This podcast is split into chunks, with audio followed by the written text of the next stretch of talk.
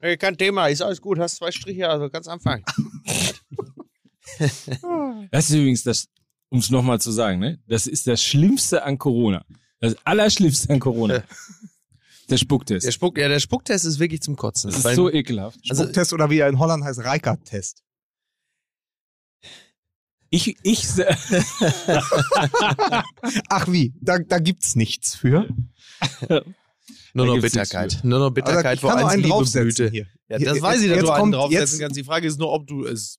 Äh, Jetzt kommt äh, solltest. der blitzsaubere Gag. Gleich, Ja. zum, gleich zum Reinkommen. äh, äh, äh, hier, äh, äh, äh, hier, Sie hören jetzt äh, äh, äh, der blitzsaubere Gang mit, mit, mit äh, äh, äh, Lukas Ja, hier, in, in Hamburg heute wieder FFP2, früher in München FFP1. Hier, immerhin, das war der, hier, hier, der blitzsaubere Gag mit Lukas Vogelsang. ich gehe nach Hause. Ja, ich denke, äh, wer jetzt nicht bereits abgeschaltet hat, der beweist eine Leidensfähigkeit, wie man sie eigentlich sonst nur an den Tag legt, wenn man Fan von Borussia Mönchengladbach ist. Ja? Und äh, damit möchten wir an dieser Stelle auch ganz herzlich grüßen, unter anderem Tommy Schmidt, Joko Winterscheid, Markus Feldenkirchen, die äh, an diesem Haben die alle rüber zu Borussia Mönchengladbach gemacht? Jetzt aus Solidarität. denn rüber gemacht? Nein, jetzt sei doch nicht gleich echauffiert. Nee, das ist, Ich Nur weiß gute schon. Menschen. Und Serdas und Munchu. ist schon. well. Äh, schöne Grüße an die Impfscharia. ähm, ja, nee, äh, Mike, nur weil du natürlich, wie wir alle wissen, ein Rückgrat, ein rückgratloser Lurch bist, ne, musst du deine persönliche äh, äh, äh, Wechselhaftigkeit jetzt nicht auf diese honorigen Menschen äh, übertragen. Ne? Aber Ja. fang, fangen wir doch gleich mal mit dem Topspiel des Wochenendes an. Es war ja viel los.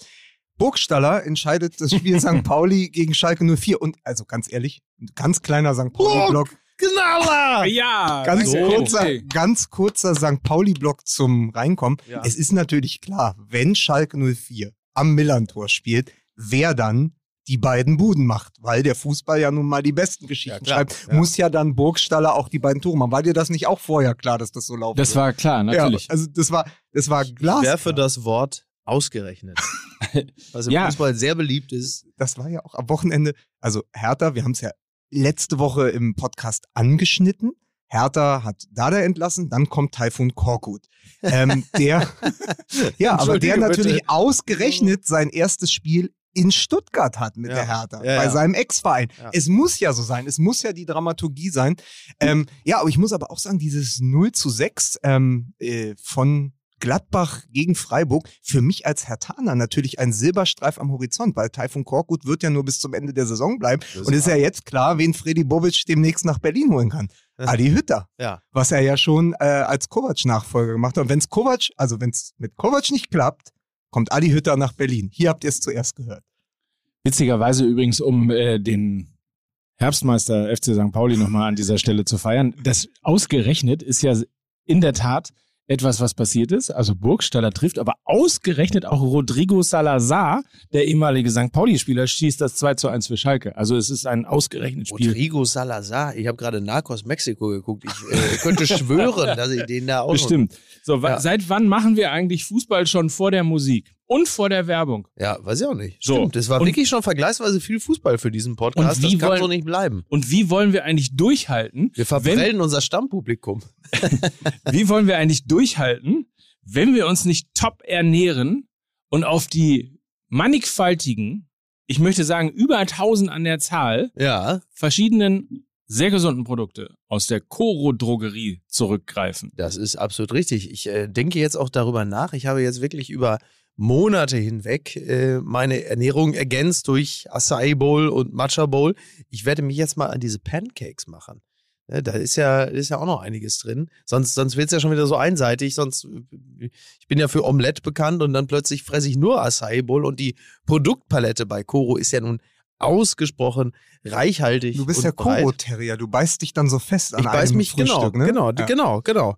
Und äh, da ist also einiges zu tun. Koro ist natürlich einfach fantastisch. Das ist unser, äh, unsere Online-Drogerie für äh, Nüsse, Trockenfrüchte, äh, alle möglichen äh, Pulver, wie halt eben Acai oder äh, Matcha-Pulver. Es ist einfach fantastisch und es ist natürlich vor allen Dingen sehr, sehr gut, weil wir alle ja äh, als Young Urban äh, Professionals natürlich es auch sehr schätzen, wenn die Bauern vor Ort äh, gut und fair bezahlt werden und wenn dazwischen keine Mittelsmänner sind, die denen die Kohle abgreifen. Das heißt, wer die Produkte von Coro kauft, der weiß halt eben auch, dass er keine Ausbeutung unterstützt und überdies auch nicht überflüssige Verpackung anfällt, denn meistens kommt das Ganze in Großpackungen.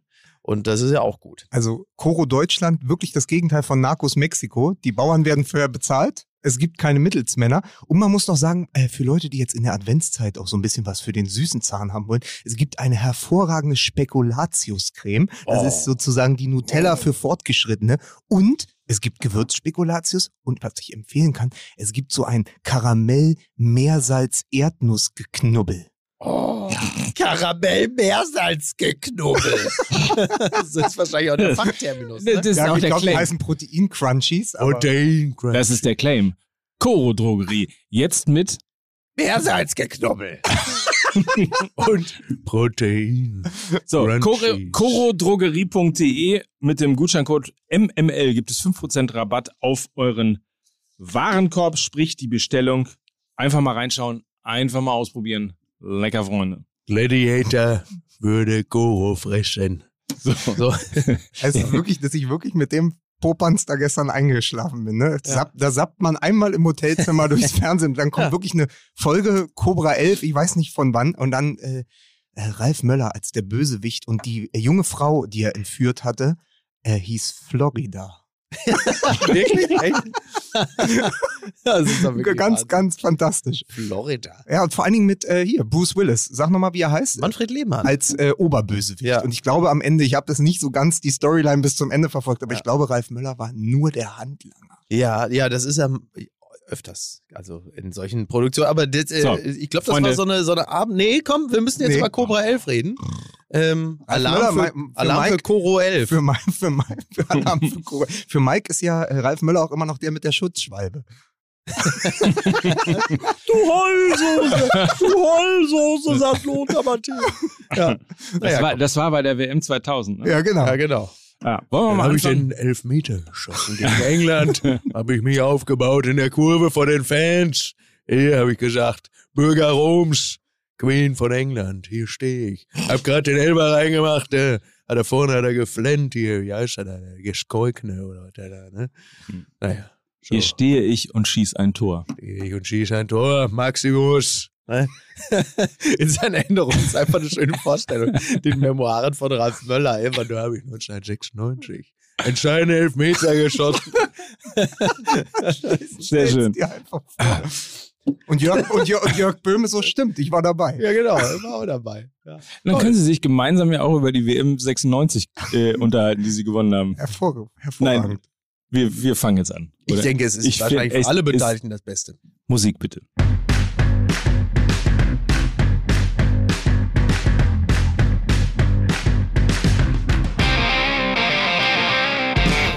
Und ich sage euch eins, auf diesen Zweier kann nur ein anständiger Dreier folgen. Herzlich willkommen zu Fußball MML mit Mickey Beisenherz. Also da, also da kann ich nur vorwarnen. Also das ist also ganz gefährlich, gerade zu dritt in den Innenräumen. Also da, also das ist äh, Mickey Beisenherz ist der Puppenspieler, der hat Vapiano zum Untergang gebracht und Kai, äh, Karl. Kai Lauterbach. Kai, Kai, äh, es ist nämlich nicht Karl Lauterbach, es ist Kai Lauterbach. Ja, ist richtig. Ja. Ich habe den zum Gesundheitsminister hochgewitzelt. ja, Ja. so ist es. Ja, hier ist der, hier ist der Heiner Lauterbach von Fußball. Er ist der Oh. Hasardeur. Er ist, äh, er war mit Veronika Ferres im Bett, das weiß ich. Ähm, hier ist, Was? hier, Weiß pass ich auf, nicht hier, mehr. hier ist der Mann, der so alt ist wie die drei beim Mainzer Keller zusammen. Hier ist Mike Nöcker. Das ist eine solche Unverschämtheit. Das ist Er ist eine Sexmaschine, mit ihm wird jedes Bett zum so, Intensivbett. geht doch. geht doch. So geht doch. Leute, ja? komm, wir, wir, wir, wir, wir Hier ist der jetzt mal. Hier ist der Spucktest von Fußball MML. Hier ist Lukas Vogelsang. Ach, das ist schön. Ja, äh, Asche auf mein Haupt. Aber äh, um direkt mal was zu sagen. Folgendes, ich war am Samstag um 14 Uhr mit dem Kollegen Kai Feldhus bei Viktoria Berlin gegen Türkgücü München. Ja. Top, Topspiel, Ja, ja. oder beziehungsweise Abstiegskampfduell in der dritten Liga, weil ich mir so gedacht habe, ach, ist ja noch ein bisschen Zeit zum Topspiel am Abend in der Bundesliga, äh, Dortmund gegen Bayern. Und was soll dieser Nachmittag schon bringen?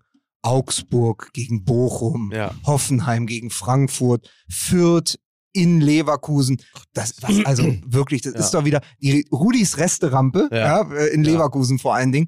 Da kann ja nicht, äh, da kann ja gar nicht so viel Wunderbares geschehen. Und dann habe ich auf dem Rückweg, es war 1545, angefangen bei Radio 1 die Bundesliga. Ja, sehr gut. Immer eine gute Wahl. Und wenn Hans-Joachim Watzke von Borussia Dortmund oder auch Patrick Berger von äh, Sport 1 im Doppelpass sagt, das war Werbung für den Fußball am Abend, muss ich sagen, der Nachmittag war schon beste Werbung für die Bundesliga. 23 Tore, ein Spiel geiler als das andere von das, der und, das, Dramaturgie. und um diese, um diese seltsame Jahreszeit, weil um diese Jahreszeit eigentlich in der Regel nicht so viele Tore fallen, weil alle schon irgendwie die Knochen kalt haben und keiner so richtig Bock hat. Das sind ja so, war so ein Spieltag, wie man ihn eigentlich eher so im April hat. es ist im, also jetzt ist er im Moment Tor in Leverkusen.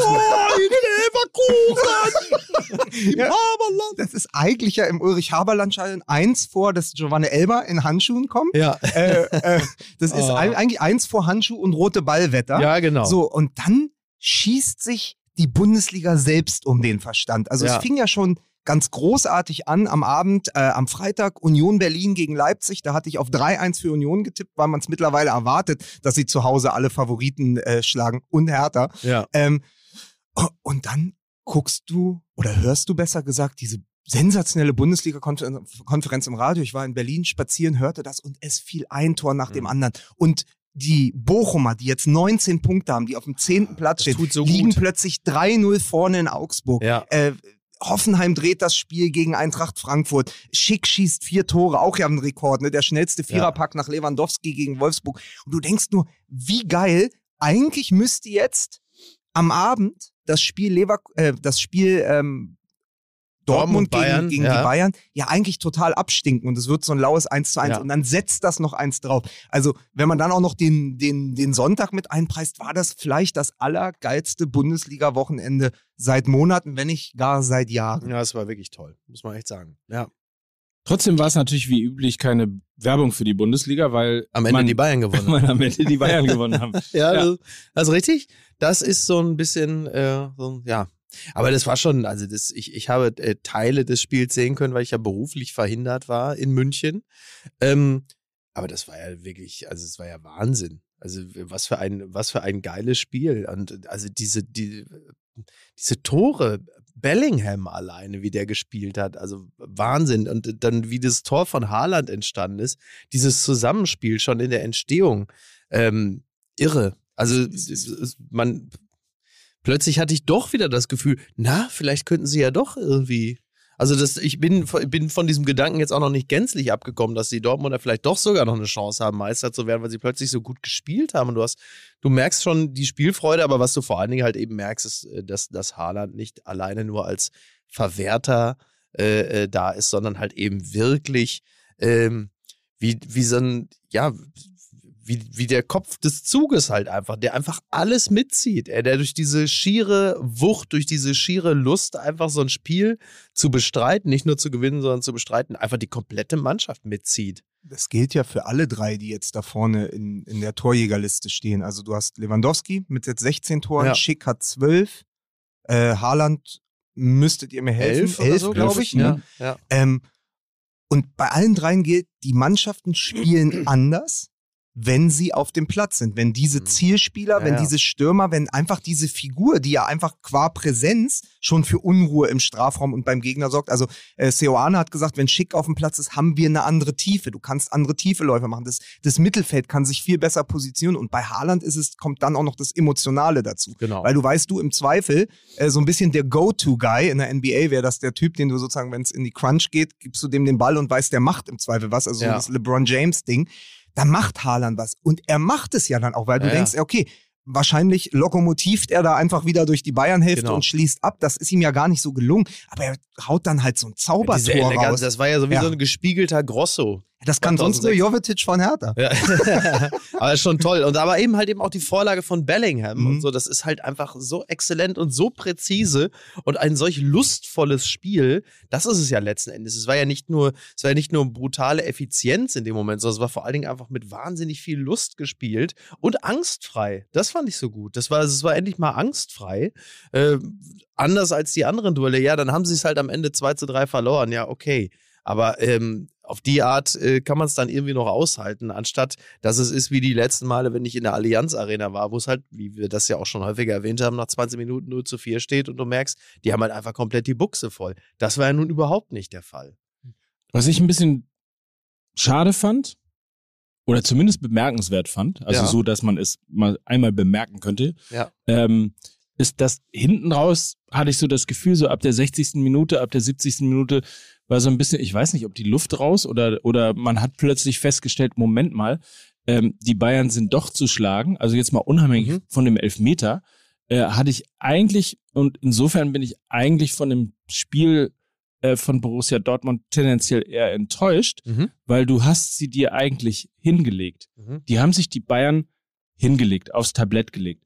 Und wenn du Meister werden willst und wenn du den Anspruch hast, ärgern zu wollen, ist das das Spiel, das du gewinnen musst. Ja, das, das ist klar. Das ist, Logo. ist wie, das ist wie bei einem Schwergewichtsboxkampf. Wenn du der, wenn du der Herausforderer bist, musst du den Titelverteidiger nicht nur nach Punkten schlagen, sondern du musst ihn auf die Bretter schicken. Du brauchst einen Ja. Knockout, um Genau. zu gewinnen. Das heißt, auch ein Unentschieden wäre zu wenig gewesen. Du Ja, ja. musst eigentlich derjenige sein, der am Ende das 3-2 macht, um zu sagen, pass mal auf, das ist unser Heimspiel. Mhm. Mehr kriegen wir nicht.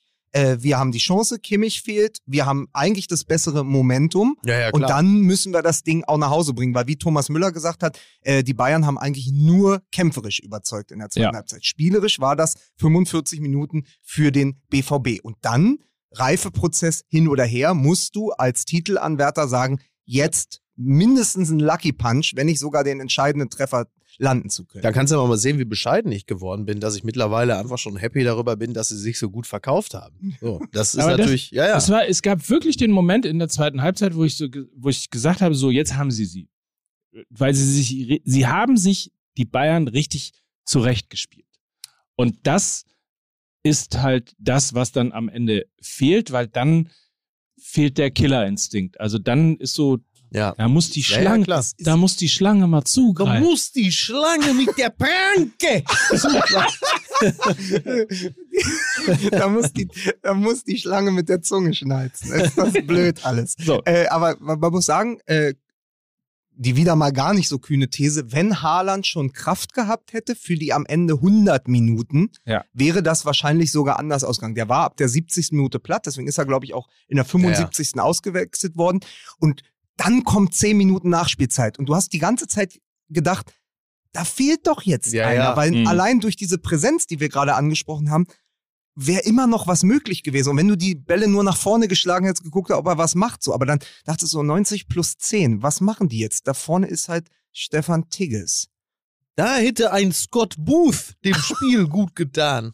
Jetzt guckt er mich wirklich an. Ist das der Booster? Es Funkelperlen ist, ja, es, ist ja, es ist ja so, dass die Dortmund-Fans, das habe ich in Lissabon ähm, im Fanblog auch mitbekommen, also Nico Schulz ist eh unten durch und so ein bisschen das, was für die Hertha-Fans früher bei Sandro Wagner oder jetzt bei Davy Selke gilt, ist halt das Tigges-Syndrom. Ja, Äh, du weißt aber schon, wenn der für Haaland kommt, kannst du eigentlich gehen. ja. Was überhaupt, wo der Junge keine Schuld dran trägt. Das ist ein U23, das ist ein Dritt- oder ein Viertligastürmer, Ja, der jetzt in Ermangelung anderer Optionen und Genau. einem Fehler in der Kaderplanung bei Borussia Dortmund äh, einfach dort sozusagen der einzige echte Neuner ist, der noch im Kader steht. Und wenn Haaland geht und du willst die Stelle vorne mit einer echten Neuen besetzen, kommt halt Tigges. Aber du weißt eben auch, die, die Fallhöhe von einem Haaland, der solche Tore schießt. Ich habe mir nochmal seine 50 Buden angeguckt, gab es eine Sportschau-Zusammenfassung. Und dann kommt halt Tigges, ein, ein, ein U23-Stürmer, der da auch nicht viele Tore, ich glaube, Ja. der, hat, der hat sechs Tore in 82 Spielen oder so. Es ist so, Doch schon, so, ja. doch, ich glaube schon. Also äh, kann man mich gerne korrigieren, aber es ist auf jeden Fall in diesen Dimensionen, Okay. wo man so sagt,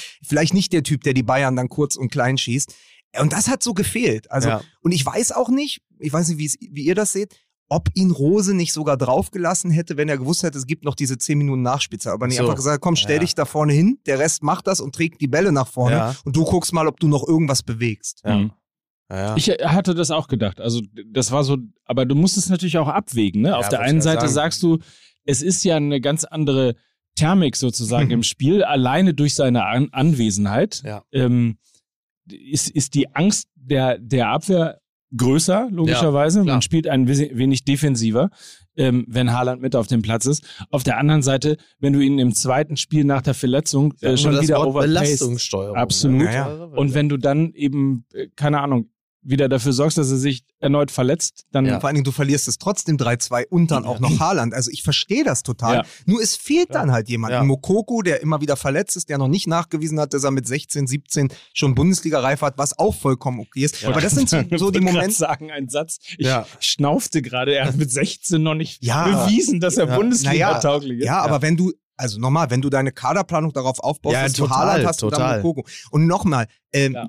es ist ein Bitch-Move gewesen von Paco Alcázar, sich auf gut Total. Deutsch zu verpissen in dem Ja. Moment, wo Haaland kam. Aber so ein Paco als Joker, den Absolut. bräuchte es. Also ich sage Klar. Typ Paco Alcázar, Ja, ja. dass du Ja, jemanden ja, hast, der absolut. von der Bank kommt und wo du weißt, der ist ähnlich gefährlich. Genau. Also das ist wie wenn bei Hertha Piantek äh, spielt und dann weißt du, da kommt noch Belfodil. Ja.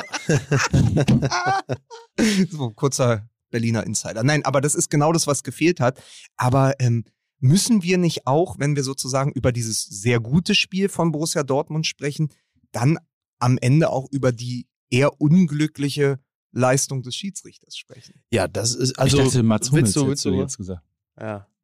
Willst du ähm, darüber auf eine Art und Weise sprechen wie Jude Bellingham oder? nee, äh, weil, also, nochmal, also um mal, um mal direkt ja. einzutauchen in die Strafraumszenen. Äh, Felix Zweier, äh, 40 Jahre alt, Schiedsrichter aus Berlin, kriegt dieses Spitzenspiel und ich finde, Verbrecher ist er. na, ich finde, er liegt, er liegt in beiden Situationen richtig. Also Mhm. du musst den Elfmeter für Borussia Dortmund nicht geben, zumal sich das eh erledigt hat, weil es ja vorher abseits war. Das war nur schlecht kommuniziert vom DFB, Genau, ähm, wie wir jetzt weil wir das erst, haben. weil dann Ja, genau. Sonntagabend jemand sagt, pass auf, Ja. das war übrigens vorher abseits, den hätten wir eh nicht geben können. Dann Genau. hättest du die Gemüter schon mal mit vernünftiger Kommunikation Exakt. anders beruhigt. Ja. So.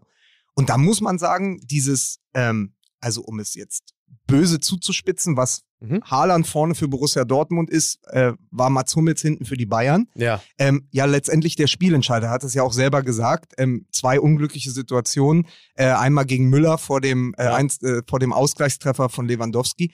Und dann taucht er unglücklich in die Zange genommen von Thomas Müller und Ja, seinem ja. eigenen Mitspieler Jude Bellingham da ab und du Ja. weißt gar nicht, also er weiß es wahrscheinlich selber nicht. Es ist so ein Blackout-Moment. Du gehst nach vorne, kippst irgendwie und dann fällt er ihm unglücklich auf den Arm. Aber nach allem, was wir über Handspiel und VAR wissen seit Monaten oder jetzt schon Ja, ja. Jahren, ist das ein glasklarer Elfmeter. Und sobald er dort rausgeht, Felix Zweier, und sich das im Video anguckt, kann er den nicht nicht geben. Das war mir, als also der Pfiff kam völlig aus dem Nichts, weil ich die Szene überhaupt nicht in der, in der, also in, in der Echtzeit überhaupt nicht gesehen habe. Dann kam der Pfiff und dann stehst du da und siehst das, die erste Zeitlupe und denkst, okay, wenn er jetzt rausgeht, das Ding ist so safe, ein Mhm. Elfmeter für die Bayern. Nicht, weil die Bayern bevorzugt werden, Nee, nee. sondern weil es ein Elfmeter ist.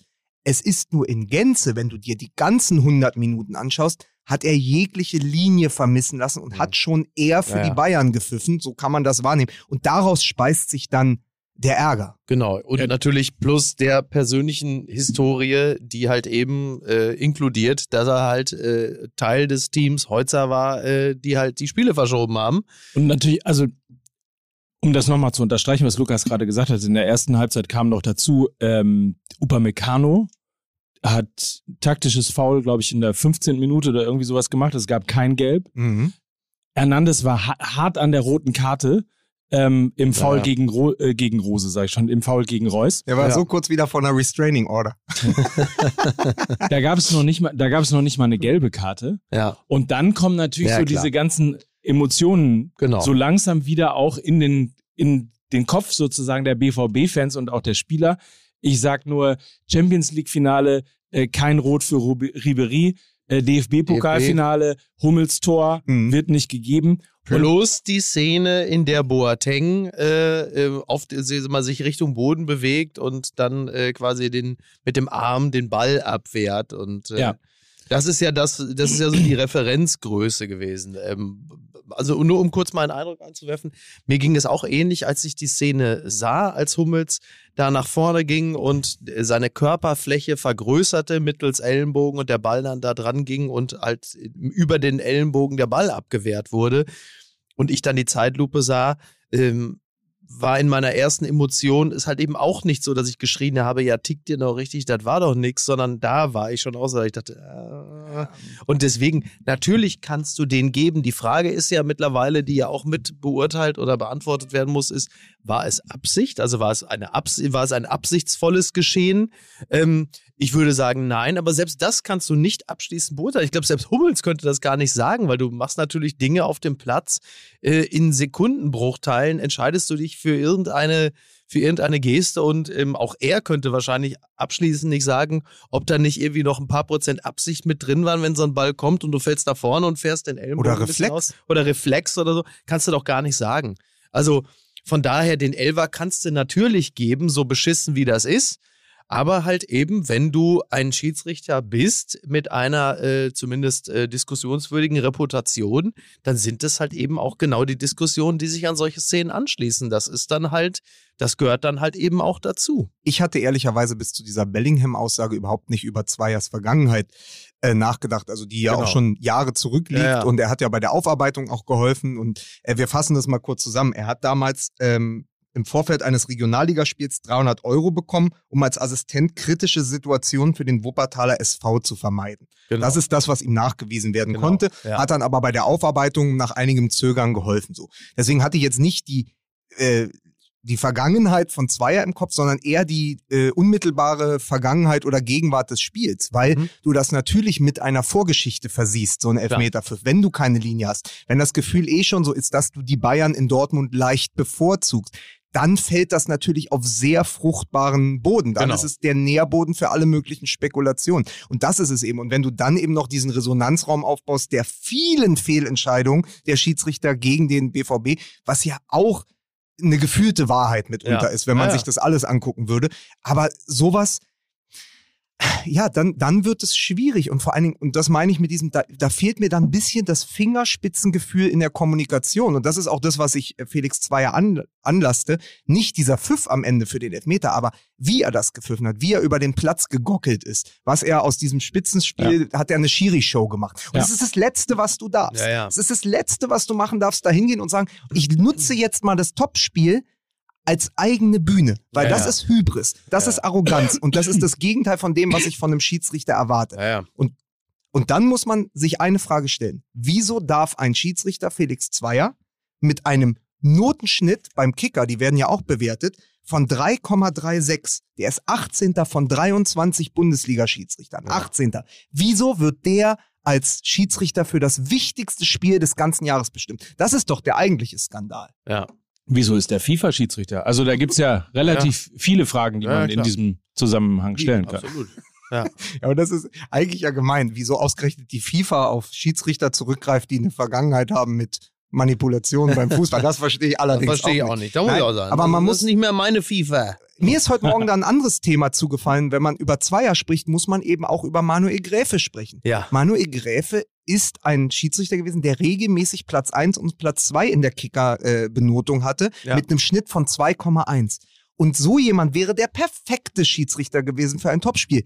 Der pfeift nur nicht mehr, Genau. weil sie ihn aufs Rententeil geschickt haben mit Ja. 47 und weil der DFB überhaupt nicht mit sich sprechen ließ, was, äh, was ihre Schiedsrichter und ihre Altersgrenze angeht, dass man eine Ausnahme gemacht hätte für jemand, der seit Jahren die Benchmark ist, Ja. neben Dennis Eitekin, was die Schiedsrichter in Deutschland angeht. Ja. Und Gräfe oder Eitekin hätte ich sehr, sehr gerne in Dortmund gesehen und dann wäre das auch eine andere Partie geworden. Ja. Das stimmt. Aber jetzt ist, Aber macht das, macht das nichts mit dir, so eine Altersgrenze? Nee, ich meine, es kann's- ist doch eigentlich, da, du hättest doch jetzt anspringen müssen. Das Der muss mit Wie sieben blickt, man denn, wie blickt man denn so wie du von der anderen Seite da auf die Altersgrenze, Mike? Sag doch mal. der ist doch noch ein junger Hüpfer aus aber meiner das, aber aus das meiner Thema haben wir nie, das Thema haben wir nie richtig besprochen hier. Das ist ja eigentlich, ähm, eigentlich ist es. In ja, England also, pfeifen die länger, ne? In England dürfen die, glaube ich, noch bis 48 oder 49? Keine Ahnung. Also, Also, ein Jahr dann mehr oder was? na, es ist 47 ist bei uns, ne? Oder ja, 50? 47. Aber in England kriegt man als Whistleblower auch Asyl. Gott. In England ist es auf jeden Fall, entweder ist es in England länger oder die sehen einfach nur älter aus. Die sehen meistens aus. Ich bin einfach traurig, dass Schiedsrichter Franz Xaver Wack nicht mehr. Da muss man sagen, die Kollegen Was vom, wurde Nach aus die Kollegen, die Kollegen vom Nachholspiel hatten, glaube ich, vor drei Wochen eine äh, ganze Folge Ahlenfelder gewidmet. Ach Eine toll. ganze Ahlenfelder. Sehr, hört sehr die gut. Doch, hört da doch nochmal rein. Da, Ja. wisst ihr, wie, da wisst ihr, wie das früher war und warum Ja. es vielleicht doch eine Altersgrenze gab. Aber zum Thema Gräfe muss man sagen, das ist eine Frechheit. Der ist noch fit, der würde jeden Ja, Test ja, klar, bestehen. klar. Und so jemanden mit dieser Ex Expertise, mit der Erfahrung, den brauchst du doch auch, um Ja. so ein hitziges und ja teilweise, ich glaube, Marco Reus hat es ein wildes Spiel genannt. Wenn das Spiel wild ist, darf doch darf doch der größte Derwisch auf dem Platz nicht der Schiedsrichter sein. Das muss doch, das muss doch sozusagen das, Das Auge des. Sturms sein.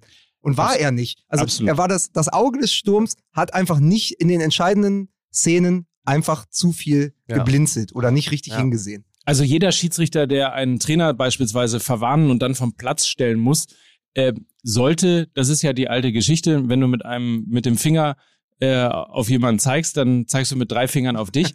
ähm, das liegt natürlich genau an solchen äh, Sachen. Also das Ja. spielt sich natürlich hoch. Und es spielt sich auch hoch mit den äh, beiden Szenen, die ich gerade eben genannt habe, mit der, mit der Linie, wo du das Gefühl hast, der hat keine, zumindest keine pro, also hat eine Bayern-Linie. Ja. Das ist ja das, was dann unterschwellig immer mit reinkommt. Klammer auf. Ich war, ja- habe glaube ich mal erzählt, dass ich in äh, Neapel oder in der Nähe von Neapel im Sommer im Urlaub gewesen bin.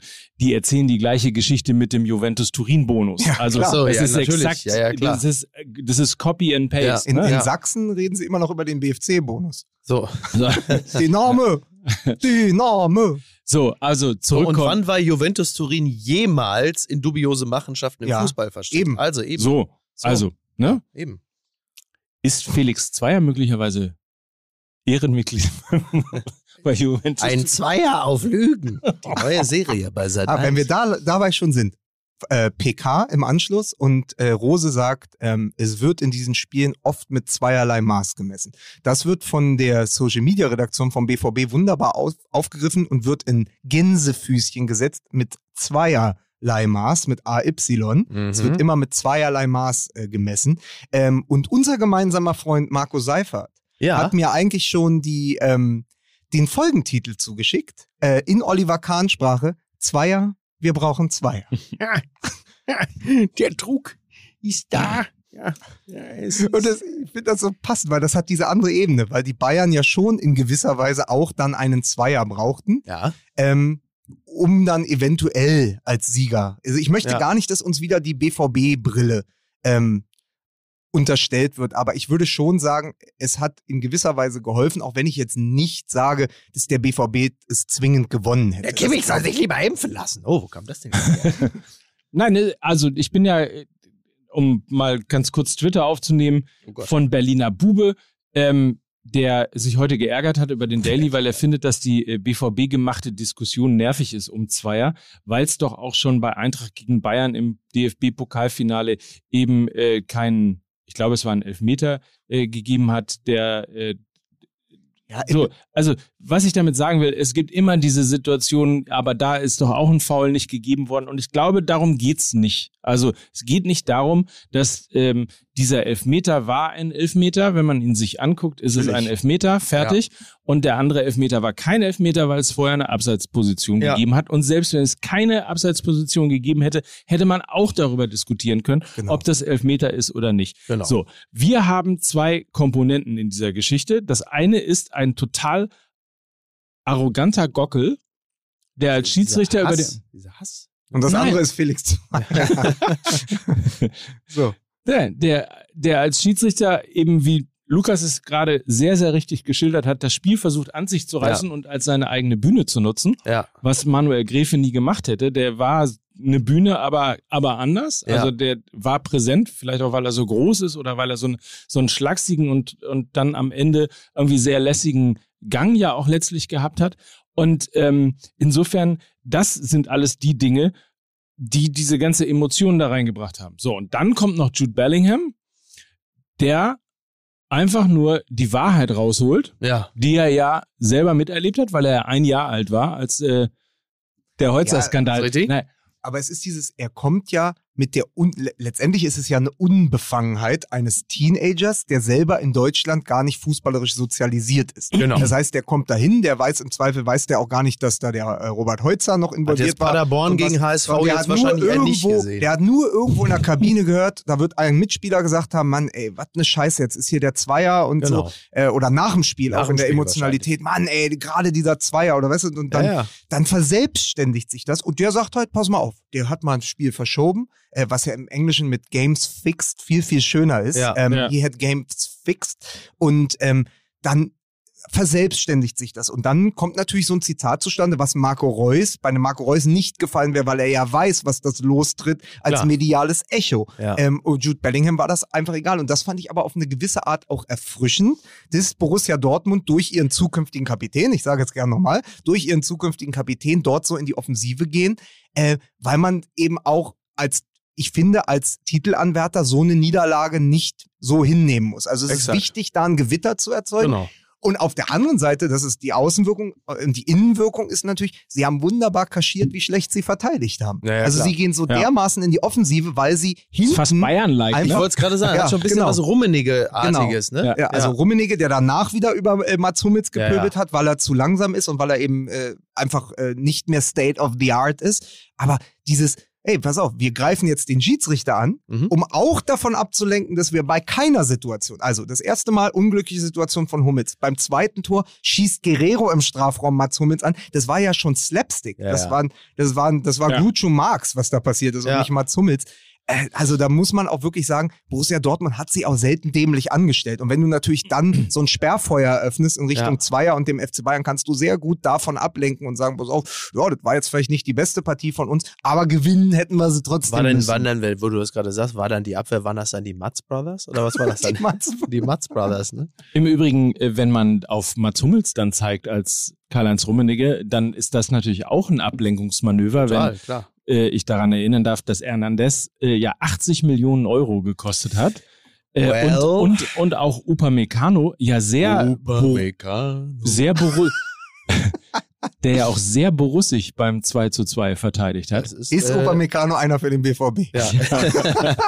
ja, sehr berussig, das trifft es also wirklich. Wo du auch denkst, ei, ei, Ja, ja, ei, das ei, waren ja ei. aber auch die Vorzeichen. Also wenn ich sage, ich sitze da am Nachmittag und denke, geil, acht Tore in Leverkusen, äh, mal sehen, was Bayern Dortmund gibt. Es war ja eigentlich klar, das hat der Kollege äh, Armin Lehmann auch gesagt bei Radio 1, er sagte, äh, naja, es ist davon auszugehen, dass es ein Dorffestival wird, weil sie sind offensiv beide herausragend besetzt und wackeln defensiv beide. ja, und da muss man eben auch sagen, mit der, da hat Mike in gewisser Weise schon was vorweggenommen, weil er gesagt hat, war das wirklich Werbung für die Bundesliga? Ja, als Spektakelfußball schon, aber wenn wir gerade äh, mit dem wenn wir gerade aus der vergangenen Champions League Runde Mhm. kamen und Borussia Dortmund ist halt ausgeschieden in der Vorrunde und die Bayern verteidigen international auf eher mäßigem Niveau, muss man sich eben auch fragen, was sagt dieses Topspiel aus über die Qualität der beiden deutschen Top-Teams im internationalen Vergleich?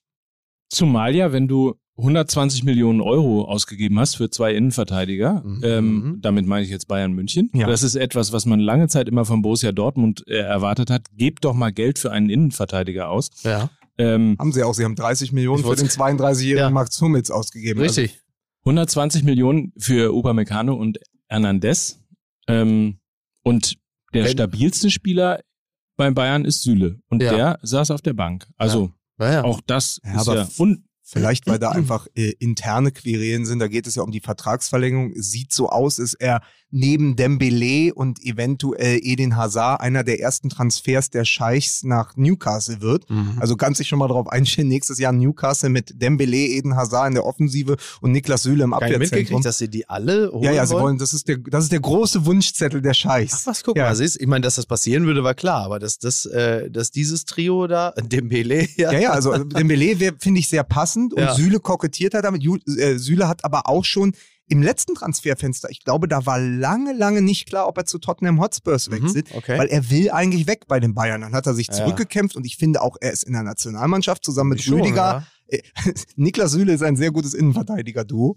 äh, aber äh, also er hatte sich zurückgekämpft. Ich finde ja auch, dass die Bayern besser stehen, wenn äh, einer von den beiden Hernandez oder ähm, Upamecano nicht spielt. Aber Mhm. das ist nur meine Ja. meine Meinung. So und Ja. naja, aber wie gesagt, also international glaube ich, dass die Bayern offensiv jede Mannschaft vor Probleme stellen können, aber Ja. eben defensiv auch jetzt Sich überlegen. selbst können sie Jetzt überlegen, wir uns, selbst. jetzt überlegen wir uns, der Gegner ist in der 80. Minute immer noch PSG Ja. oder Manchester City oder Liverpool mit äh, Mo Salah äh, in, in Jahrhundertform. Äh, da kann einem dann schon Angst und Bange werden. Nur für den Moment und für den Fan, der sagt, pass auf, an einem tristen Dezembernachmittag setze Mhm. ich mich um 15 Uhr hin und gucke bis 22 Uhr Bundesliga und sehe am Ende 28 Tore. War es trotzdem herausragend. Und dann natürlich noch garniert mit dem äh, diesem vollkommen wahnsinnigen Auswärtssieg der Freiburger bei Gladbach. Also es war deswegen, glaube ich, trotzdem Werbung für den deutschen Fußball, ja. weil man die Bundesliga, die sonst auch oft sehr prüde und spröde und langweilig daherkommt, mal wieder in ihrer ganzen Galligkeit und ihrem ganzen Glamour sehen konnte. Ich möchte noch äh, kurz eine Bemerkung machen zu Jude Bellingham, Mhm. der ja interviewt worden ist von Jan Age Fjotov. Ja. Also das, dieses, dieser, dieser Wumms, dieser Knall, dieser mediale Knall hat nicht etwa ähm, bei Sky oder in der Sportschau oder sonst wo stattgefunden, sondern er ist für das norwegische Fernsehen interviewt werden, worden. Da kann man mal sehen, wie schnell äh, Social Media die Dinge irgendwie mittlerweile nach vorne bringt. Upsa, ich hätte mich kurz fast... Aber, hat, aber wichtige Frage, Mike. Hat Jude Bellingham ihn gefragt, warum sprechen Sie kein Deutsch? Nein. ja. so. Also, und es ging ja darum, Elfmeter oder nicht. Und dann war der Satz, du gibst einem Schiedsrichter, der schon vorher mal Spiele, ein Mhm. Spiel verschoben hat, das größte Spiel in Deutschland, was erwartest du? Nachdem er erst erklärt Genau. hat, ob das nur Elfmeter war oder nicht. Das hat zwei Dinge äh, ähm, hervorgerufen. Zum einen einen sehr eifrigen Schiedsrichterbeobachter namens Marco Hase, Mhm. der ehrenamtlich für den DFB aktiv ist und gemeint hat, dass das den Straftatbestand Beleidigung, Nachrede und Verleumdung erfüllen würde Mhm. und hat bei der Polizei in Dortmund Strafanzeige sowohl Ja. gegen Bellingham als auch gegen Manuel Grefe eingereicht, weil er denkt, diese Information, die kann er ja eigentlich nur von Manuel Grefe gehabt Ja. haben und überhaupt, der hat Ist Ausschläge. das schon Altersrassismus? So, das ist, äh, das ist Frage Nummer eins. Also äh, da äh, sieht man mal wieder, ne? In, Im Anschwärzen sind wir alle immer richtig ist- gut ja, Da gewesen. gab es aber sofort, äh, ich weiß nicht, ob du darauf hinaus willst, es gab aber sofort eine Antwort von äh, dem Juristen Christoph Schickhardt, der gesagt hat, ähm, die Aussage von Jude Bellingham ist unanständig, aber ganz klar vom Recht auf freie Meinungsäußerung gedeckt. So, das war Ja. die unmittelbare juristische Antwort. Naja, und wenn man den Satz noch hört, du, du gibst einem Schiedsrichter, der schon vorher mal Spiele geschoben, verschoben hat, Ja. da ist ja nichts falsch drin. Nö, das ist. Es ist zu, es ist zugespitzt, weil Es es, ist natürlich, zugespitzt, aber äh, es- es natürlich insinuiert in natürlich gewisse Dinge, aber es ist nicht es- die Unterstellung, dass diese Person, also es ist zumindest nicht eine offene Unterstellung, dass diese Person jetzt dieses Spiel und, verschoben hat. Aber das sagt er ja er nicht. sagt ja nicht, aber ja, er, sag ich ja, deswegen genau. sage ich auch, das hat er nicht gesagt. Genau, aber Wenn ich sage, Ge- das hat er nicht gesagt, bedeutet das ja, dass er etwas nicht Ach so. gesagt hat. Ach, hat er du gar musst nicht ihm gesagt. auch, du musst ihm auch zuhören. Entschuldigung, Ähm, ich war schon einen weiter. Aber natürlich ist es in der Gegenüberstellung, hebt er Zweier auf einen Sockel mit äh, Robert Heutzer. Ja, klar. Ohne es ja, ja. vielleicht gewollt zu haben. Aber das bleibt hängen. Ich glaube schon, dass er es So. gewollt hat. Ja, okay. Ähm, Naja, und fairerweise hat er natürlich die äh, Karriere von Felix Zweier, zumindest was das Pfeifen von BVB-Spielen angeht, erstmal zerstört. Also das wird ein paar Jahre. Solange ich hier was zu sagen habe beim BVB Westfalenstadion, wird der bestimmt nicht mehr pfeifen. Das sage ich hier. was. So, und dann muss man ganz kurz mal sagen, dass Oliver Fritsch von der Zeit äh, Ja. gestern Twitter gewonnen hat, äh, weil er natürlich, also der DFB hat natürlich ein Verfahren eingeleitet gegen Bellingham und er hat getwittert, hätte der DFB Humor, wäre die Strafe für Bellingham 300 Euro in Bar. Sehr gut. Ah, wunderbar. Sehr schön. War es denn gestern überhaupt erlaubt, etwas anderes zu twittern als zur, äh, zum Thema Lauterbach? Das ist ja eigentlich, eigentlich nicht erlaubt gewesen, ne? Das ist eigentlich un, Ich- un, unerlaubtes an Ja. der Sache vorbei twittern. Ja. Ne? Muss man sagen. Das ist Kann aber, sein. aber ähm, um, da wir ja auch äh, den popkulturellen Moment des Fußballs abbilden, habt ihr denn mitbekommen, was vor dem Spiel am Westfalenstadion los war? Mit dem Kollegen Puffpaff. Ach so, stimmt. Da, sensationell, also sensationell bescheuerte Idee. Erstmal hat man gehört, es kam zu Rückstau, weil viele BVB-Fans ähm, gehört hatten, dass die Mannschaft vor dem Stadion steht und Autogramme gibt. Achso, das sind dort impft, viele, impft, sind dort persönlich viele, äh, die impft Die dort. impfen das Nein, jetzt. sind viele dorthin gepilgert und kamen deswegen nach dem Anpfiff erst ins Stadion. Ah. Was aber passiert war, ist, Puff Puff äh, hatte sich als, weil eine, wahrscheinlich haben sie in der Redaktion Ja. gedacht, es gibt eine gewisse Ähnlichkeit zwischen, äh, wie heißt er eigentlich mit Vornamen? Sebastian?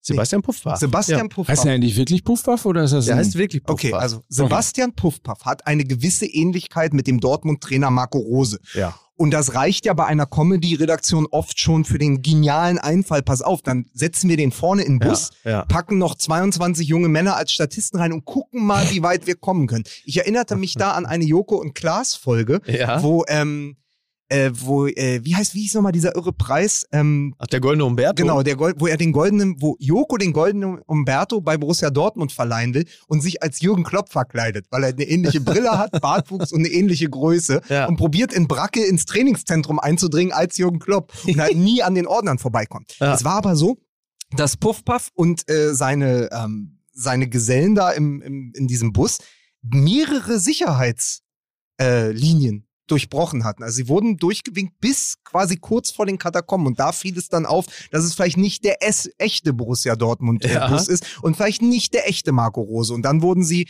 sozusagen des Geländes verwiesen wegen äh, Land- und Hausfriedensbruch. Ja.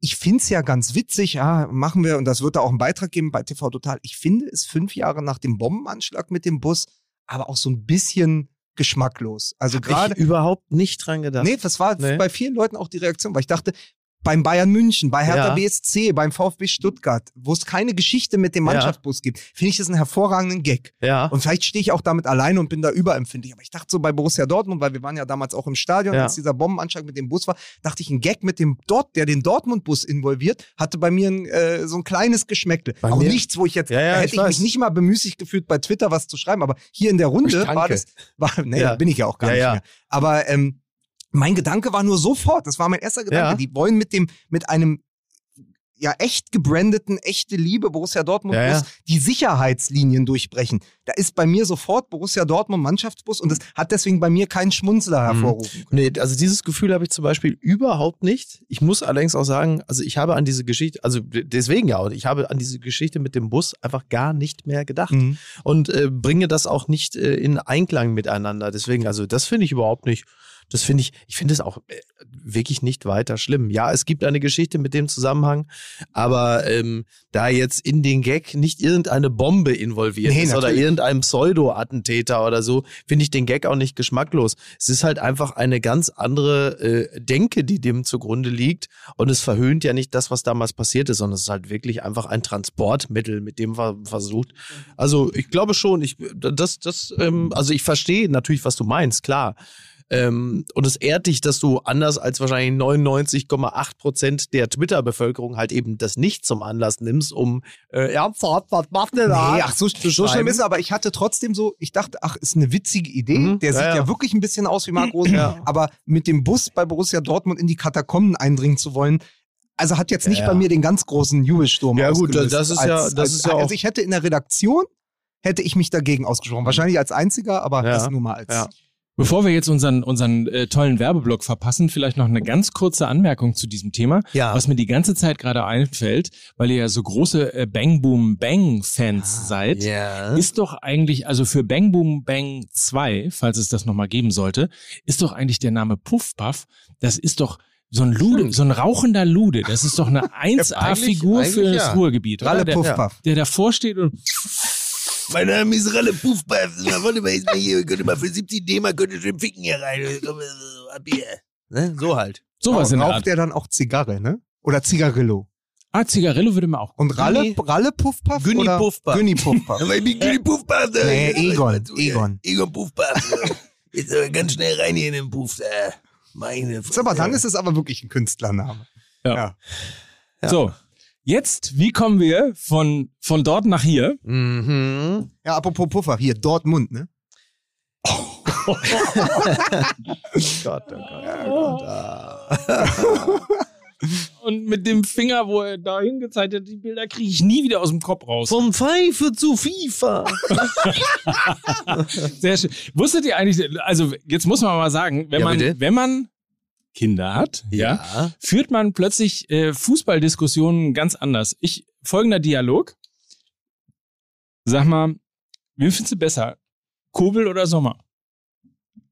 Du bist nicht mein Papa, du hast mir überhaupt nichts zu sagen. so, Entschuldigung bitte. So, war die Frage an mich Ja. und dann dachte ich irgendwie, wen finde ich besser, Kobel Kobel oder oder Sommer? Sommer? Ja. Kobel oder Sommer? Und dann sage ich irgendwie so, äh, pff, äh, Ko- Kobel, weil er Dortmunder ist. Ja. Antwort, das ist interessant. Der hat bei FIFA nur 80, Sommer 82. So, und da Ah. wusste ich einfach, ich habe mit einer anderen Generation Ja, von ja. Äh, Kindern zu tun, die Fußball eben sowohl im Fernsehen, im Stadion, aber auch eben Du gehst sofort auf dein Zimmer den Kicker lesen. aber eben auch elektronisch natürlich erleben und äh, die führende Marke, das führende Spiel Jawohl. dafür Fußball eben auch Elektronik zu spielen, ist natürlich, wie wir alle wissen, FIFA von EA Sports für PlayStation 4, 5, Xbox One, PC und viele weitere Systeme. Es gibt nämlich das neue FIFA 22 und das ist, kann ich nur sagen, berichten meine Kinder, besser als je zuvor. Es ist un unglaublich, wie echt die aussehen. Ich musste, Ja, musste ja. bei der Präsentation von Ronaldo im Old Trafford zweimal hingucken, ob es nicht ein, also andersrum gedacht sogar, ob es nicht ein FIFA-Video ist, also aus, Ja. aus FIFA 22 entlehnt, weil es einfach mittlerweile mit der ganzen Engine und die Grafik, also das, was man sich früher erträumt, also nochmal, ich habe ja mal eine Sendung für EA Sports gemacht, das ist jetzt zehn Jahre her, da sind wir nach Vancouver gefahren, da habe ich gegen die Welt- und Europameister auch daddeln dürfen und mit denen auf dem Platz gestanden und so. Und FIFA 11 war schon cool, aber jetzt ist ja, Ja, ja. FIFA 11 elf Jahre her und es hat sich einfach so fantastisch äh, verändert, dass man wirklich es ist ja auch die große Gefahr. Also Uli Hoeneß hatte das am Rande des Doppelpasses auch gesagt, wenn wir die ganz jungen Menschen nicht mehr für den Fußball begeistern können und nicht mehr für die Kurve, weil sie dann eben in dieser Welt verloren gehen. Ja. Und man, wenn man aber es sieht, wenn man die Grafik sieht, wenn man die Bewegung sieht, es ist so nah dran am echten Fußball wie noch nie zuvor. Plus, dass du halt eben nicht nur diese fantastische Optik und Grafik hast, sondern du hast natürlich auch das Begeisterungsmoment, weil du halt eben dort viel mehr Hand an die Geschicke deines Vereines anlegen kannst, als du das als normaler Fan kannst. Also das heißt, du kannst dort ja äh, einen Abstiegskandidaten übernehmen Mhm. und ihn halt einfach zu einem absoluten Weltverein aufbauen. Und das ist natürlich, ja, die berühmte Heldenreise und es macht natürlich wahnsinnig Spaß. Also das heißt, du, du verbindest ja dann einerseits diesen Karrieremodus und hast auch noch selber Einfluss darauf, wie diese Mannschaft spielt, wie du sie zusammenstellst, zu welchen Erfolgen du sie, du sie führst. Ähm, besser geht's ja nicht. Da kann man dann durchaus schon mal so von 24 Stunden am Tag oder schon mal so 23 durchdaddeln. Es ist, es ist die einzige realistische Möglichkeit oder unrealistische Möglichkeit, dann doch mal Haaland und Mbappé als, als Sturmduo aufzustellen. Also Ja. das ist, bietet FIFA 22 dann Dazu auch. musst du schon, sonst musst du dazu schon der saudische Prinz sein, ne? Ku- Kurzer Nachgang, aber ich habe ja äh, von FIFA 97 bis ungefähr FIFA 2002 immer probiert, äh, im Mittelfeld den Schiedsrichter umzugrätschen. Ich frage, ich frage, ich Das frage, alle ich gemacht, frage ja. aus aktuellem Anlass, geht das mittlerweile? Weil dann könnte man ja durchaus äh, das Topspiel vom Wochenende, könnte Marco Reus ja nochmal schön an die Konsole gehen und gucken, ob er Felix Zweier umgegrätscht kriegt mit seinem eigenen Avatar. Das finde ich wunderbar, aber es geht wahrscheinlich. Wahrscheinlich würde er sich dabei verletzen. Ich weiß nicht, ob das geht. Ich weiß aber, dass das Gameplay überarbeitet ist. Der Torwart ist, das ist nämlich immer eine ärgerliche Geschichte auch gewesen, dass der Torwart meistens hinten ähm, relativ schnell überspielbar gewesen ist. Also Ja. man, wenn man das gut vorne beherrschte, konnte man relativ viele Tore schießen. Das Torwartplay ist komplett äh, überarbeitet worden.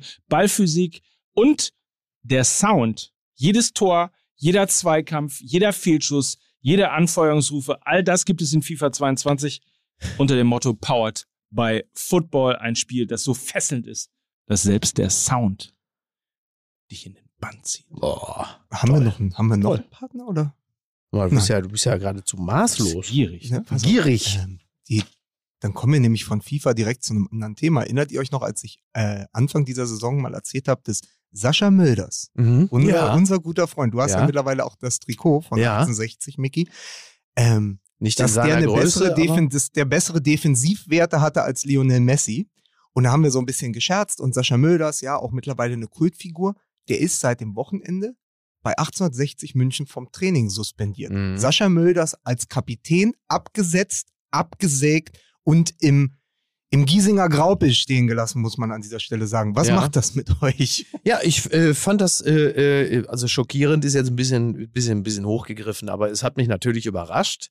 Ähm, jetzt gucke ich auch nicht jede Woche äh, Drittliga-Fußball, aber das klar. Also ich, was ich, was ich so mitbekommen hatte, war, dass die, äh, dass er, dass seine Knipser-Qualitäten zuletzt so ein bisschen äh, unterrepräsentiert waren. Und ähm, das, was ich jetzt zuletzt gelesen hatte, war, dass also die Trainingsleistungen wohl nicht besonders gut gewesen seien. Plus, und da wird es natürlich interessant, dass er wohl offensichtlich ein, sag mal, ein toxisches Klima Mhm. um sich herum aufgebaut hat. Also das, das kommt aber auch aus der Mannschaft heraus. Und das ist natürlich immer äh, bedenklich. Und ähm, nach dem, was ich so gelesen habe, rund um Giesing, ähm, war das wohl unausweichlich. Wie, wie ist, wie ist, was bedeutet toxisches äh, Klima? Ist das so Giftig. Ich stell, äh, giftig. Ich tr- stell mir vor, die kommen vom Trainingsplatz Mhm. und gehen in ihre alte schäbige Kabine da am Grünwalder Genau. Stadion. Ja. Und dann gibt es so wie früher so ein Fass Gatorade. Ja. So, wo alle sich mit so, einem- mit so einem kleinen äh, Plastikbecher was ziehen können. Und der hat immer das Ganze genommen, ja. hochgehoben, angesetzt und in einem Zug leer getrunken. Genau, exakt. und dann genau war so. keine Gatorade mehr für die Exakt. anderen Spieler. Das ist es, Ja, das oder? ist genau, das ja, ist es. Das ist Also ich muss mal sagen, ich äh, maße mir nicht an, weil ich in dieser Saison noch kein einziges Spiel vom 1860 München gesehen habe. Deswegen Ja. maße ich mir überhaupt nicht an, beurteilen zu können, wie das Ganze sportlich sich, sich äh, da quasi entwickelt hat. Genau. Ich weiß nur, wenn du in der letzten Saison, glaube ich, Vierter geworden bist, knapp am Aufstieg äh, vorbeigeschrammt bist Ja. und ja durchaus als Name alleine, als Verein Ja. alleine 1860 natürlich Ambitionen hast, wieder in die zweite Liga aufzusteigen äh, und aktuell Tabellenzwölfter bist, es sportlich nicht so läuft, kann ich zumindest, also ich kann es mir erklären, warum man quasi dann beim Training auf den Platz guckt und eigentlich ja sportliche Professionalität will und Einsatz und Wille und dann guckt man, welcher Körper jetzt vielleicht sportlich nicht ganz so definiert Ja. ist wie die anderen. Also ich kann mir das schon herleiten, wenn dazu noch irgendwelche toxischen und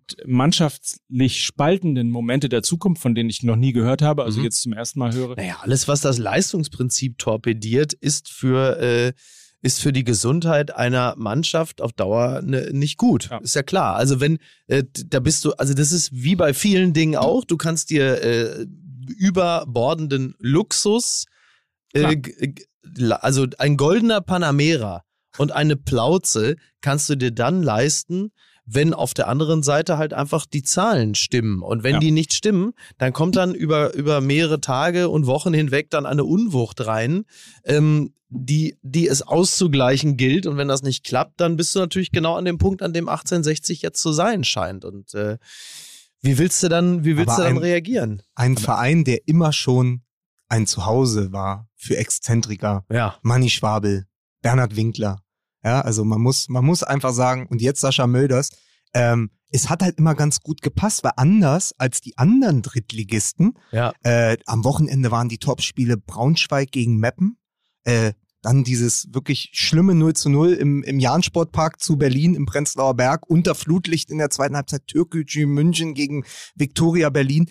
Ähm, das, da ist ja auch nicht so viel Strahlkraft in der dritten Liga. Und Das ich würde richtig. natürlich immer, ohne jetzt die Interna zu kennen, sagen, so ein Sascha Mölders, der dann auch überregional Ja. noch eine Figur ist, den behält man mal besser. Und wenn es nur als Wappentier ist. Ja. Ähm, aber natürlich, wenn du sagst, das zieht die Mannschaft eher runter und das funktioniert nicht, dann musst du dich natürlich davon trennen, weil wenn sonst die, die Ziele in Gefahr geraten. Eben. Ja. Aber ist dann, Werner Hansch Frage, ist dann der Vertrag des Partylöwen nur noch ein Papiertiger?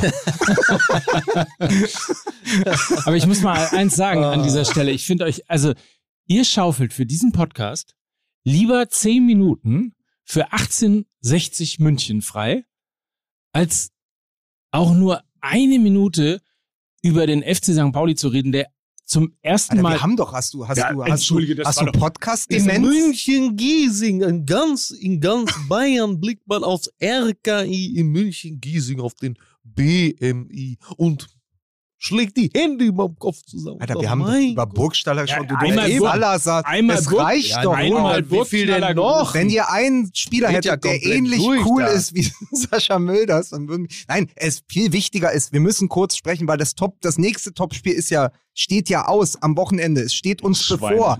Das- Noch nicht mal das. Das, das mittlerweile ja große Ruhrderby, es war vorher das eher kleine Ruhrderby, Ja. weil äh, Bochum gegen Borussia Dortmund So. in, in Äh, in Bochum. Weiß ich nicht. Was denn? Bochum! Ja, Bochum. Ach so.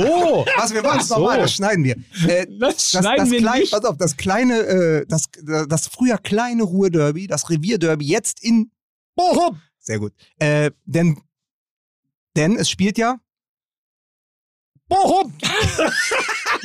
gegen Borussia Dortmund. Äh, und da Schalke ja in der zweiten Liga, haben die am Wochenende auch gespielt eigentlich? Hat Schalke ich Man weiß- hört so wenig, Ja, man ja. kriegt nicht so viel mit. Ja. Aber ähm, es, es steht uns bevor. Es ist natürlich der Knaller im Revier. Ähm, ah, jetzt geht's, langsam geht's auch. So, ähm, machst mit äh, einem Doppelpass jeden Gegner nass, ne? Du und dein VfL. Ähm, da muss man einfach sagen, Bochum noch als wir drei. Und ich sage nicht, dass das was mit uns zu tun hat, aber wir waren Doch. gegen Hertha da, da haben sie drei Gegentore Ja. bekommen und waren tief im Abstiegskampf. Jetzt haben sie 19 Punkte gesammelt, sind auf Wahnsinn. Platz 10 und das wird, ich, ich freue mich sehr auf dieses Spiel. Ja. Und die Bochumer äh, mit dem, mit dem, glaube ich, äh, überraschendsten Helden dieser Saison, mit Sebastian Polter, ja. der plötzlich, ähm, der plötzlich äh, auch Doppelpacks kann nach Ecken von Eduard Löwen. Also äh, der VfL Bochum hat sich da unten rausgespielt. Man dachte die ganze Zeit, es ist eigentlich manifestiert. Es ist eigentlich klar, führt Ja. ein Punkt und irgendwo danach kommt direkt ähm, genau. Bochum, aber die haben sich rausgespielt. Die Leichte stehen, die stehen glaube ich, vor Gladbach, äh, Leipzig und Eintracht Frankfurt. Das hätte vor sechs Wochen auch niemand gedacht. Wahnsinn. Ja, ja, das ist natürlich ausgesprochen äh, erfreulich, denn äh, das Abstiegsgespenst hing drohend über dem VfL, wie eigentlich zuletzt nur die Taube unterm Dach, die direkt über uns saß und äh, jeden Moment abzuscheißen drohte. Ähm, ja, ist natürlich gut, macht es äh, entspannt uns natürlich auch ein bisschen, da wir jetzt äh, im Zweifel auch nicht, also ich hätte jetzt kein Riesenproblem damit, wenn dann auch Borussia Dortmund jetzt dann gewönne, weil ja im, im Meisterschaftskampf diese drei Punkte natürlich äh, sehr, sehr wichtig sind, für Bochum auch, aber ich glaube, Bochum selber rechnet jetzt nicht zwingend damit, dass sie drei Punkte aus einem Spiel gegen Borussia Dortmund holen, aber äh, you Sie never know. Also Sie ich ja sag mal vorsichtig, also ich, ich würde auf jeden Fall schon mal äh, Kobel raten, äh, nicht zu weit vor dem Tor zu stehen. Es könnte, äh, also auch sich auch nicht allzu weit aus dem 16er rauszubewegen. Es könnte halt sein, dass aus 40 Metern plötzlich ein Ball über dich hinwegfliegt und sich ins Tor hinabsenkt. Wie heißt der Kollege? Milan Pantovic, ne? Ja. Ich glaube, Milan Pantovic, sehr geil. Und ich wusste es, der- ich habe mir die Zusammenfassung des Spiels gegen Augsburg angeschaut. Und er kam einmal im Strafraum an den Ball und schloss ab und der Ball flog halt Ja, ja. meterweit übers Gehäuse. Und ich dachte, als Kommentator würde ich mir doch jetzt nicht verkneifen können, war er wohl zu nah dran. Ja, Und was kam natürlich als Kommentar in, in der Sportschau? Da war er wohl zu nah dran. klar. Weil der Gag sich natürlich nach Logisch. diesen beiden Buden, also wir wissen ja noch freies Tor einmal Mhm. und dann äh, über den Torwart äh, ge- gelupft quasi oder geschossen. Also das ist natürlich etwas, was auch nicht äh, unendlich reproduzierbar ist Nein. als Tor, aber äh, du hast natürlich recht, weil Ja. wenn jemand schon so viel Selbstvertrauen gesammelt hat, weil er weiß, du, ich versuch's jetzt mal, Ja. sollte man als Kobel dann vielleicht nicht am 16er stehen und, äh, und das schöne Ruhestadion begutachten. Ja, also für Borussia Dortmund natürlich etwas unvorteilhaft ist, äh, fürs Videostudium ähm, seitens des Gegners haben sie einiges äh, ähm, hingelegt, äh, woraufhin Thomas Reis dann seine Mannschaft auch vorbereiten wird und sagt, äh, guckt euch mal genau diese Spielsituation an. Da könnte es für Borussia Dortmund ein wenig kippelig werden. Genau da müsst ihr ansetzen. Um, um dann mal das Wochenende aber noch ähm, abzuschließen, weil ja wirklich so viel passiert ist. Ich, ich habe natürlich ähm, das Debüt von Taifun Korkut mir angeschaut Ja. Und unmittelbar danach fing dann das Spiel Freiburg gegen Gladbach an. Ja. Ich dachte so, ach ja, Gladbach, Freiburg, war eigentlich ganz interessant, aber pff, äh, ich mach mal aus. und nach 35 Minuten habe ich dann doch nochmal angemacht und Wahnsinn. dann war so, aha, hier steht es nach 25 Minuten 5 zu 0. Also ein Bundesliga-Rekord, Ja, das ja. gab es noch nie. Ja, also nach 25, sie- die Gladbacher selbst haben mal zu Hause gegen, glaube zur Halbzeit gegen Eintracht Braunschweig 5 zu 0 geführt. Jetzt äh, haben die Freiburger einfach fünf Tore in den ersten 25 Minuten und sechs Tore in den ersten 37 Minuten Ja. geschossen. Und was noch viel geiler ist und was dann ja eben auch, also Freiburg wurde ja schon so ein bisschen in die Krise geredet, hatten, glaube ich, drei Spiele jetzt am Stück verloren oder Ja, nicht ja. gewonnen. Und was auch für sie spricht, und das ist wieder so ein Christian Streich-Ding, sechs verschiedene Torschützen. Mhm. Also Ja, das gab es halt auch noch nie in der Bundesliga, dass du Ja. zur Halbzeit 6-0 führst und sechs verschiedene Spieler haben getroffen. Und das ist auch wieder so, das passt dann. Das ist auch so ein Rekord, der so zum SC Freiburg passt, wo man dann auch denkt, ja Wahnsinn, anders hätte es gar nicht sein können. Schlotterbeck schießt sein erstes Tor. Kevin Schade, den ich sehr, sehr toll finde, U21-Nationalspieler, hat sein erstes Tor geschossen. Und dann liegen die da einfach zur Halbzeit 6-0 in Gladbach vorne. Ich ne? gehe fest davon aus, jetzt, da wir uns unterhalten, äh, Was wir aber nicht wissen, ist, dass Adi Hütter bereits gefeuert ist. Das heißt, wenn die Folge ausgestrahlt wird, meine Damen und Herren, das ist mein MML-Versprechen an Sie, während wir ja noch reden. Und was wir nicht aufnehmen werden, ist, dass jetzt zu diesem Zeitpunkt die Entlassung von Adi Hütter bereits beschlossen ist. Und die wird höchstwahrscheinlich in etwa äh, eine Stunde verkündet werden, nachdem die aktuelle Folge draußen ist. Da Mhm. können Sie sich darauf verlassen. Das ist unser MML-Versprechen an Sie. Und lieber Adi, wenn du das hörst, ähm, ich kann dir bei der Wohnungssuche in Berlin Westend helfen. Ich habe da Verbindung, ich kenne da Leute. Die alte Wohnung von Alex Alves in der Reichsstraße mit der Feuerschale ist bestimmt auch noch frei. ähm, also komm ruhig nach Berlin, wir freuen uns auf dich. Ja. Aber man muss sagen, es würde einen jetzt auch nicht wundern und es zeigt natürlich auch, ähm, wie manisch-depressiv diese, diese äh, Gladbacher Saison ist. Also sie schlagen die Bayern, Ja. die beim äh, 0 zu 5 ja auch nicht wussten, als, als, als äh, Breel Embolo über sie hinweggefegt ist und plötzlich hatten sie fünf Gegentore gefangen. So haben sich jetzt halt Ja, die. Gladbacher gefühlt gegen, gegen Freiburg. Aber sie schlagen die Bayern mit fünf Toren, dann kriegen sie sechs gegen Freiburg. Aber ich finde, dieses 6 zu 0 veredelt ja sozusagen im Negativen ja nur das schlimme Derby-Ergebnis aus der vergangenen Woche. Also Genau. du kriegst vier Tore gegen den ersten FC Köln, die du nie bekommen dürftest. Also es wäre auch, das war ja kein 4 zu 1, hat sogar Genau. Baumgart Ja, gesagt. Du bekommst vier Tore gegen den ersten FC Köln und dann sechs gegen äh, SC Freiburg. Das ist ein, ein Ergebnis von 1 zu 10 in zwei Spielen. Also und es sind wenig, ja, so, ne? wenige Trainer, äh, die so eine Statistik dann überdauern, muss man einfach so sagen. Ja, ja. Da, das ist das Gesetz, äh, so, so Ja, da ist die jetzt natürlich- Gesetzmäßigkeiten des Fußballs. Genau, da ist jetzt natürlich wirklich ein, ein gewaltiger negativer Schwung drin und äh, aus dieser Spirale musst du jetzt erstmal wieder rauskommen. Ich weiß gar nicht, wie heißt der nächste Gegner der Gladbacher? Sollte ein dankbarer sein. Also Mi- für, Mike weiß so. Fürth wäre hilfreich. Fürth wäre hilfreich gegen sowas. Ja, aber Während ich das suche, ja. wer der nächste Gegner ist, Ja. muss ich euch noch eine. Also, es ist immer, eigentlich ist es gemein, Ja. wenn es einen Spieler in einer Mannschaft gibt, der Schade heißt. Ist das ein bisschen gemein, wenn man nicht immer permanent auf das Spielfeld guckt, sondern nebenbei nur den Kommentator hört. Weil der Kommentator, der äh, RB Leipzig. Oh, vielen Dank. Ach, wie praktisch. Ja, RB Leipzig. Leipzig. Oh. So, also Gut, da, die, oh Gott. Uns wurde gerade ein Zettel hochgehalten. Also auf jeden Fall, ähm, der Kommentator wirkt immer so parteiisch, wenn du dann hörst, Schlotterbeck, Günther, Eggestein, schade. ja, es ist, es, äh, ja, es stimmt. aber, aber fuck, ey, dann spielen die gegen Leipzig, was wir noch gar nicht besprochen hatten. Also Die, wir, Jesse March ja. hat ja äh, dieses, diese Niederlage gegen Union und diesen Der wirklich problematischste Marsch in Sachsen seit Freiberg, ne? Abmarsch. Kann man sagen, ja. ja. Aber man muss sagen, Alle, alle Marschwitze War- aber gemacht, ne? war, war Jetzt das ja, jetzt wirklich. Ähm, Jetzt, jetzt ja. Man muss sagen, ich nehme alles zurück, aber es ist eben auch der, jetzt hör doch mal auf, es ist der MML-Fluch. Ich habe vor drei Wochen in der kühnen These gesagt, äh, nachdem sie ähm, Dortmund ja, glaube ich, nee, wie war das? Ja, Sie ja, haben- natürlich. Doch, Ein Kunku und so. genau. Ja, ja, Sie ja. haben Dortmund besiegt und habe ich gesagt, jetzt sind sie in der Spur und werden definitiv wieder Vizemeister. ja. Es hat sich nicht bewahrheitet, weil Marsch, der ein sehr guter Motivator in der Kabine sein soll, einfach auch, äh, ähnlich wie Felix Zweier, keine Linie gefunden hat. Der hat in der ganzen Saison keine Spielidee vermitteln können, ist jetzt weg. Das heißt, wir haben im, im Worst-Case-Szenario haben wir ein Duell am Wochenende. Leipzig mit neuem Trainer, Gladbach mit neuem Trainer oder Adi Hütters Schicksalsspiel ausgerechnet gegen die Leipziger mit einem neuen Trainer, was ja meist wie so ein angeschossener oder angeschlagener Boxer ist, der schon in den Seilen hängt, der weiß man, die sind am gefährlichsten. Also du kannst eigentlich davon ausgehen, dass eventuell RB Leipzig mit neuem Trainer schon äh, das Schicksal von Adi Hütter dann besiegelt. So oder so schlecht. Was ich bemerkenswert finde, Olaf Minzlaff von RB Leipzig hat das ja Oliver erzählt. Minzlaff. Äh, Oliver Lim Du bist, du bist schon voll im ich bin, Scholz. ich, du bist ja, schon ich voll bin im schon, Scholz-Modus. ich bin schon, ich Wir bin ab, ab jetzt sind wir alle Olaf. Das ist aber schön. Das fand ich übrigens ganz toll.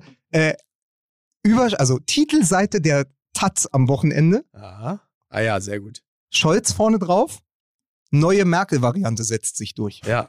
Ja. Taz sowieso. Also Taz heute Titelseite, Bild von Karl Lauterbach, Corona kann einpacken.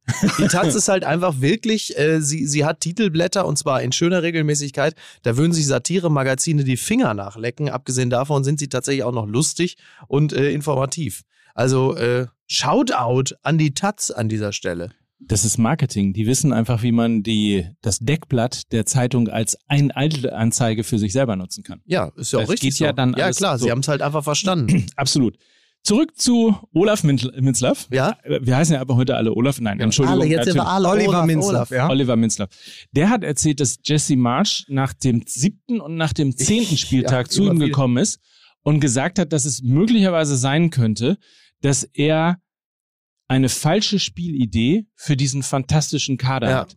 Was ich insofern bemerkenswert finde, weil das eine so zumindest von mir noch nie gelesene Weitsichtigkeit, Ehrlichkeit und Professionalität an den Tag legt, weil es eben, hallo Felix Zweier, nicht um einen selbst geht, We sondern can't immer noch play this Das- game das ist- anymore, but can we still be friends? So ein bisschen der Gegenentwurf zu Lucien Favre, der dauernd dann beim Manager auf der, auf der Couch hat gesagt, ich brauche andere Spieler für meine, für meine Idee. Ne? Also da, das finde ich wirklich mal Hut ab, äh, Jesse Ja. Marsch. Ähm, ganz, also Ja, einfach absolut. ganz groß. Das hat so unfassbare Größe Ja. ähm, und zeigt einfach, dass er einfach ein unfassbar professioneller Trainer ist. Ja, also, also anders als äh, man das ja aus dem Politbetrieb kennt, er hängt nicht äh, auf Gedeih und Verderb an seinem Job, sondern sagt in der Selbstanalyse, vielleicht bin ich hier wirklich, und zwar nicht aus Koketterie und um sich lange bitten zu lassen, sondern wirklich in der ehrlichen Selbstanalyse, vielleicht passt es hier einfach nicht. Der reziproke Andi Scheuer. Ganz exakt so.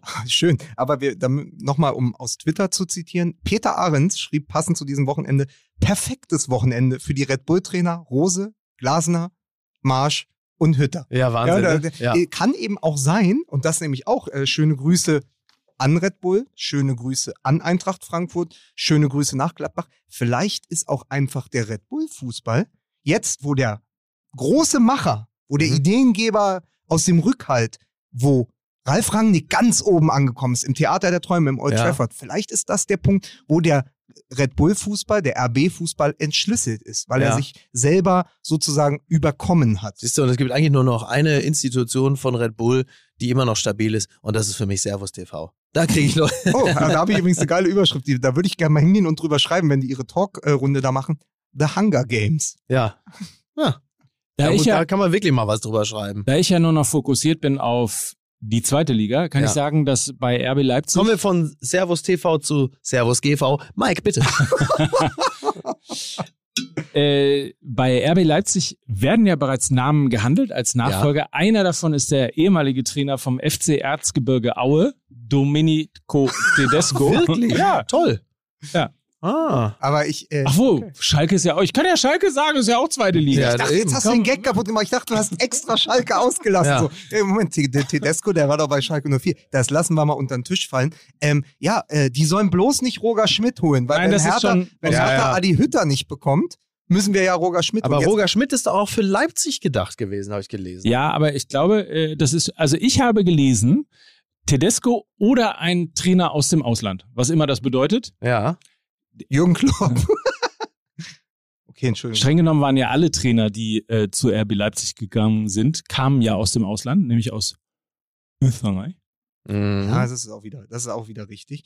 Warte, ich suche hier ganz kurz noch eine Nachricht von unseren Freunden äh, vom, vom Nachholspiel, weil ich, Ja. denen, weil ich denen versprochen habe, oder wir haben ihnen ja auch versprochen, dass wir ganz kurz auf die aktuelle Folge hinweisen, weil wie, wie komme ich drauf? Ähm, wenn wir schon, wenn wir schon nicht über äh, Schalke sprechen, sprechen wir doch über Borussia Dortmund. Die aktuelle Folge Sag vom mal, wir sind jetzt auch gleich mal fertig Ja, hier, ne? ist, wir binden das so ab. Merkst du nicht, wann der Abbinder kommt? Na gut. So, ähm, diese aktuelle Folge dreht sich um den, jetzt für euch hier was zum Zungeschnalzen, Weltpokalsieg von 1997. Borussia Dortmund als amtierender Champions League-Sieger? Jawohl. 97 oder? Nee, Nee, 97. 97, 97. natürlich. Im, Ja, im, ja. Also im Dezember. Deshalb Ja, jetzt aktuelle ja, ja. Folge.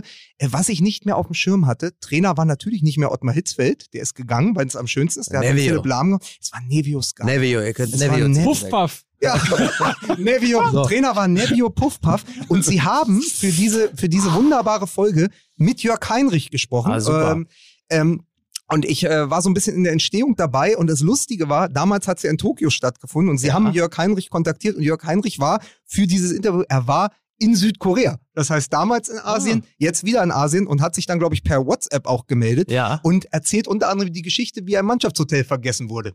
Also es äh, gibt Schön. äh, wirklich schöne Geschichten. Äh, Jörg Heinrich, der im äh, Hotel vergessen wurde und auch, was ich auch nicht wusste, dass der Gegner Superstar Bebeto nur für dieses eine Spiel verpflichtet Hm, ja, hatte. Ja, ja.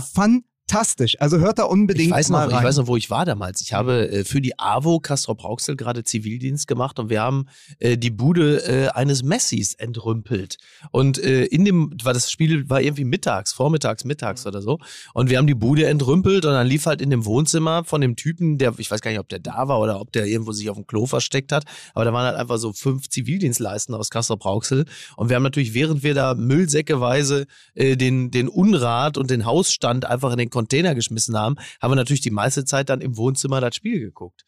So, das war mal ein schöner Einsatz. Das hat mir gut gefallen. Es hat ein bisschen gerochen in der Wohnung, aber das Ja. habe ich gerne Und ignoriert. weil wir Meister darin sind, bei Fußball MML den Kreis zu schließen. Ja. Am Anfang haben wir ja über Ralf Möller bei der Autobahnpolizei gesprochen. Und jetzt am Ende äh, war auch eine witzige Geschichte bei diesem Weltpokalfinale. Andreas Möller war gar nicht so scharf auf den eigentlichen Weltpokal, sondern auf das Auto, was es zu gewinnen gab. Also für den, für den der da als Sieger vom Platz geht. Also Was war es Was denn für ein? Auto? Mitsubishi. pass auf, ja, pass auf. Das erfahrt ihr bei den Kollegen vom Ein Nachholspiel. VW Polo. Joker. Ist übrigens ein schönes Fußballwochenende. Wir könnten am Samstag 15.30 Uhr machen wir Bochum gegen Dortmund Ja. und fahren dann nach Düsseldorf und machen um 20.30 Uhr Düsseldorf gegen St. Pauli. Ja, gut, dass ich Karten habe für Arminia Bielefeld gegen Hertha BSC. Mein Ah. persönliches Topspiel, da freue ich mich schon sehr drauf. Ähm, in diesem Sinne, Küsschen. Dieser Podcast wird produziert von Podstars bei OMR.